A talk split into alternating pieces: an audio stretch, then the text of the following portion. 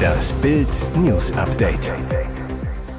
Es ist Donnerstag, der 15. September und das sind die Bild meldungen Wachmann kollabiert am Sarg der Queen. Sylter Restaurant in Flammen.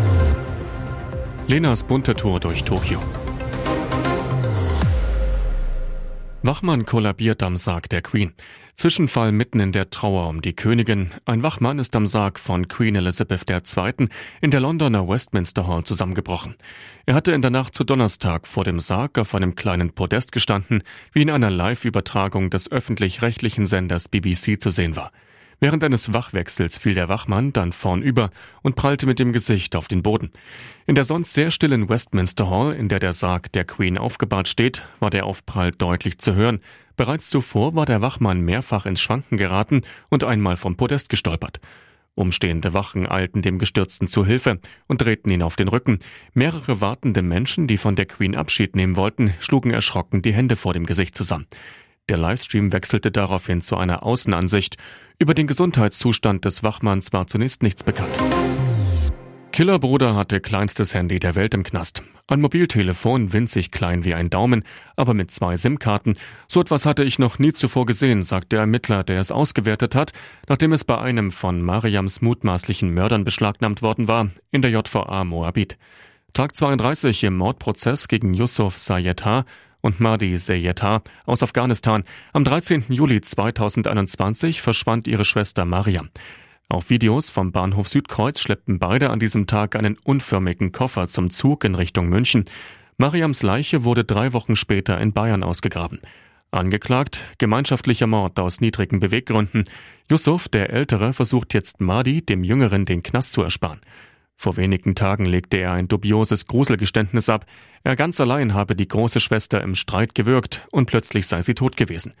Erst am 30. Juni 2022 hatten Wächter in der Haftanstalt bei Yusuf H. das Mini-Handy gefunden. Er hat zweimal damit telefoniert. Die eine Nummer führt zu einer Fake-Personalie, die andere zu seiner verheirateten Geliebten in Bayern, mit der er ein Kind hat. Eltern stinksauer auf Lauterbach. Gesundheitsminister Karl Lauterbach legt Schülern strengere Corona-Regeln auf als Erwachsenen. Nach den geplanten Änderungen im Infektionsschutzgesetz müssen Schüler nach einer Corona-Infektion bestätigte Negativtests vorlegen, sonst dürfen sie nicht zur Schule gehen. Ungerecht. Am Arbeitsplatz gilt das nicht. Und das, obwohl Corona bei Kindern in den allermeisten Fällen eine sehr leichte Erkrankung ist. Gefährlich für Kinder dagegen sind die körperlichen und seelischen Kollateralschäden der Corona-Lockdowns. Für Bild erklären Eltern, warum sie stinksauer auf Lauterbach sind. Zara Abendschön-Sawal zu Bild. Ich habe fünf Kinder zwischen vier und 16 Jahren. Für die Kinder waren die ständigen Tests belastend. Am Nachmittag traf sich teils die ganze Kita an der Schlange vom Testzentrum.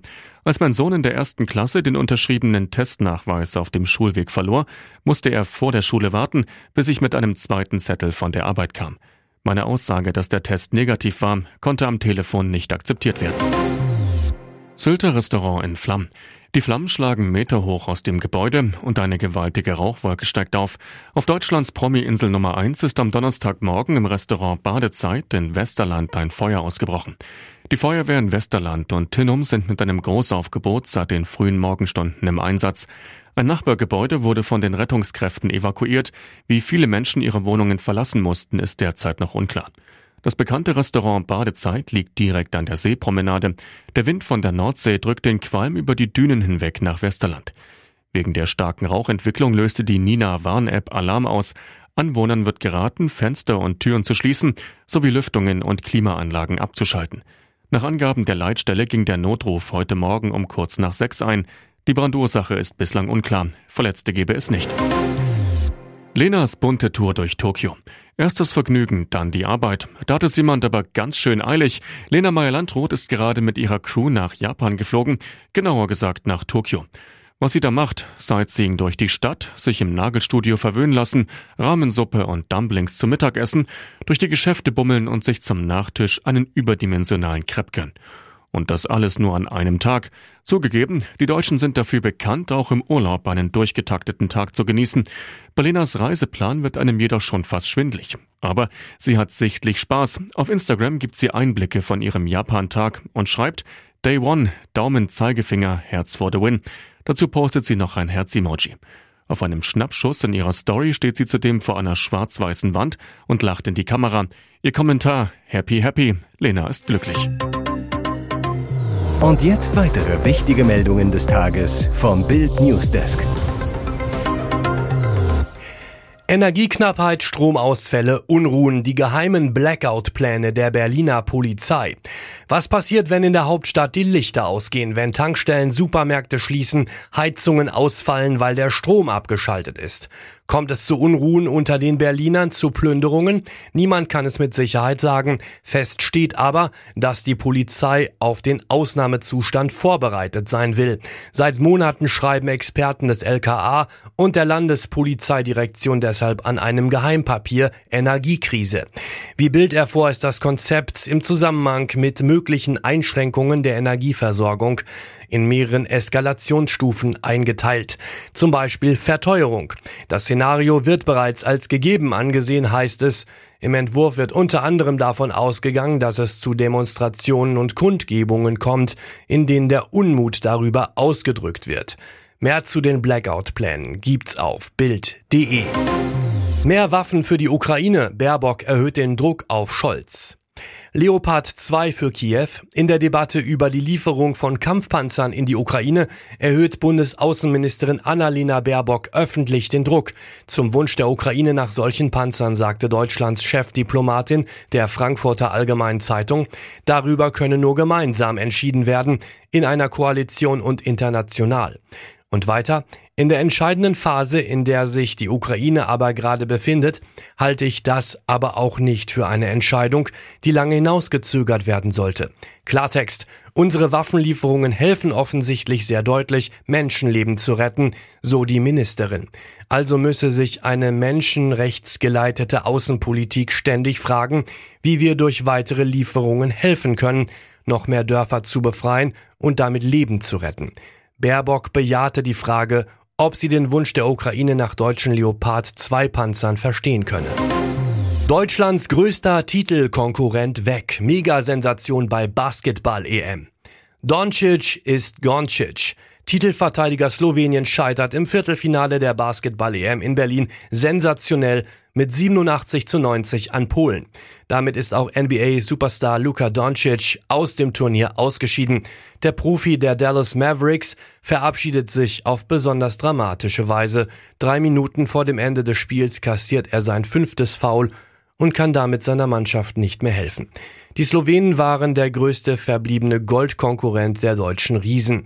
In der Vorrunde in Köln hatte die Truppe um Doncic die DBB-Auswahl mit 88 zu 80 besiegt. Der Superstar hatte 36 Punkte gemacht. Noch lange nach Spielschluss singen die Polen-Anhänger Doncic, Doncic, auf Wiedersehen, auf Deutsch. Polen trifft im Halbfinale am Freitag um 17.15 Uhr auf Frankreich wieder als krasser Außenseiter. Deutschland spielt um 20.30 Uhr gegen Spanien. Hier ist das Bild News Update. Und das ist heute auch noch hörenswert. Ex-Popstar erneut vor Gericht. Kinder missbraucht, R. Kelly verurteilt. Jetzt wird seine Zeit im Knast wohl noch länger ausfallen. Ex-Popstar R. Kelly ist erneut wegen Sexualstraftaten verurteilt worden. Eine Jury in Chicago befand den früheren Musiker gestern schuldig, Sex mit Minderjährigen gehabt und Kinderpornografie angefertigt zu haben. Erst vor einigen Wochen war Kelly in New York zu 30 Jahren Haft wegen des Missbrauchs Minderjähriger verurteilt worden. Vier Frauen sagten vor Gericht gegen den Ex-Musiker aus, alle nur mit Pseudonymen oder ohne dass ihre Nachnamen fielen.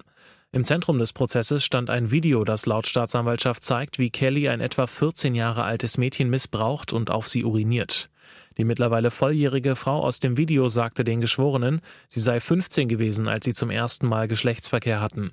Auf die Frage, wie oft sie missbraucht wurde, bevor sie 18 wurde, antwortete sie leise, unzählige Male, Hunderte. Das Strafmaß wird zu einem späteren Zeitpunkt verkündet. Kelly droht erneut eine mehrere Jahrzehnte lange Haftstrafe. Überraschung des Abends: Kathi Hummels widmet Fernsehpreis einem Mann. Was für ein herziges Statement. Gestern Abend wurde der Deutsche Fernsehpreis 2022 verliehen. Unter den Preisträgern Topstars der Branche wie Iris Berben, die den Ehrenpreis bekam, und Joko Winterscheid, ausgezeichnet für die beste Unterhaltungsshow mit Wer stiehlt mir die Show. Die Überraschung des Abends, auch Kati Hummels darf mit einer Trophäe nach Hause gehen. Die von ihr moderierte RTL2-Sendung Kampf der Reality Stars wurde als beste Reality-Unterhaltungsshow des Jahres geadelt. Damit hatte die Influencerin offenbar selbst am wenigsten gerechnet. Merklich berührt nimmt sie im Beisein des Produktionsteams auf der Bühne die Glastrophäe entgegen und widmet sie in einer kurzen, berührenden Rede dem wohl wichtigsten kleinen Mann in ihrem Leben. Ludwig, dieser Preis ist für dich, weil du so viel auf die Mama verzichten musstest. Ich hab dich ganz doll lieb. Die persönlichen Worte an ihren Sohn erklärte die Münchnerin anschließend im Bildinterview so: Ich bin total stolz, deshalb habe ich den Preis Ludwig gewidmet.